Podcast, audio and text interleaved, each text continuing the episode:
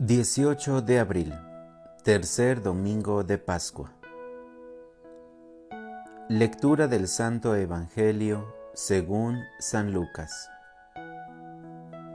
Cuando los discípulos regresaron de Emaús y llegaron al sitio donde estaban reunidos los apóstoles, les contaron lo que les había pasado por el camino y cómo habían reconocido a Jesús al partir el pan. Mientras hablaban de esas cosas, se presentó Jesús en medio de ellos y les dijo, La paz esté con ustedes.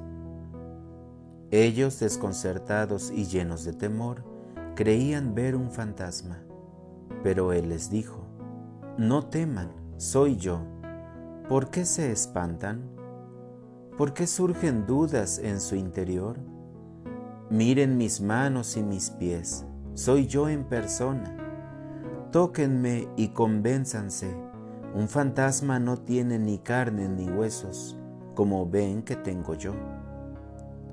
Y les mostró las manos y los pies. Pero como ellos no acababan de creer de pura alegría y seguían atónitos, les dijo, ¿Tienen aquí algo de comer? Le ofrecieron un trozo de pescado asado. Él lo tomó y se puso a comer delante de ellos. Después les dijo, Lo que ha sucedido es aquello de que les hablaba yo, cuando aún estaba con ustedes, que tenía que cumplirse todo lo que estaba escrito de mí en la ley de Moisés, en los profetas y en los salmos.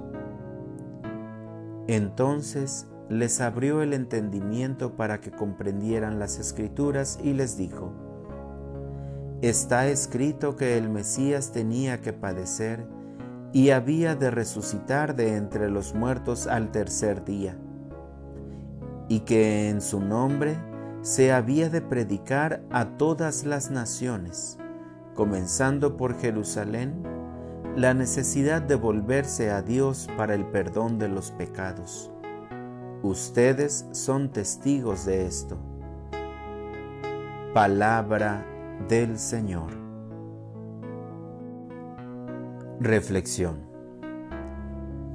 Dios nos acompaña, nos llama y nos cerca de mil maneras, incluso cuando nuestros ojos, como los de los discípulos de Emaús, no son capaces de reconocerlo. Cuando experimentamos la pequeñez de nuestro corazón, y nos avergonzamos de nuestra mediocridad, nuestra falta de amor y nuestra incapacidad para vivir intensamente cada momento, Dios está ahí recordándonos que estamos llamados a una vida más grande y más plena. Cuando experimentamos en nosotros esa tristeza que penetra en nuestra vida sin causa razonable, el aburrimiento y la monotonía de cada día, el descontento de nosotros mismos. En esa insatisfacción interior está Dios como anhelo de una felicidad y vida infinitas.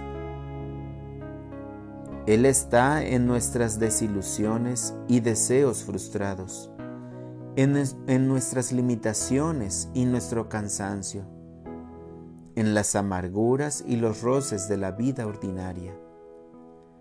Si sabemos profundizar en cada una de estas experiencias y escuchar con sinceridad el fondo de nuestro corazón, Dios nos saldrá al encuentro. Y no puede ser de otra manera, pues Él nos acompaña siempre. Por eso, también el hombre poco religioso y frío puede encontrar el camino de vuelta hacia Dios si sabe profundizar en sus experiencias de insatisfacción, desorientación y cansancio. Lo más importante es seguir preguntando por Él, buscar su rostro y su verdad, buscar a Dios tal vez con el último resto de nuestras fuerzas, tal vez en medio de la desesperación y el, miedo. A veces en la angustia y el desaliento. Descubriremos como los de Emaús que alguien camina junto a nosotros. Enséñanos, Señor, el camino de la vida.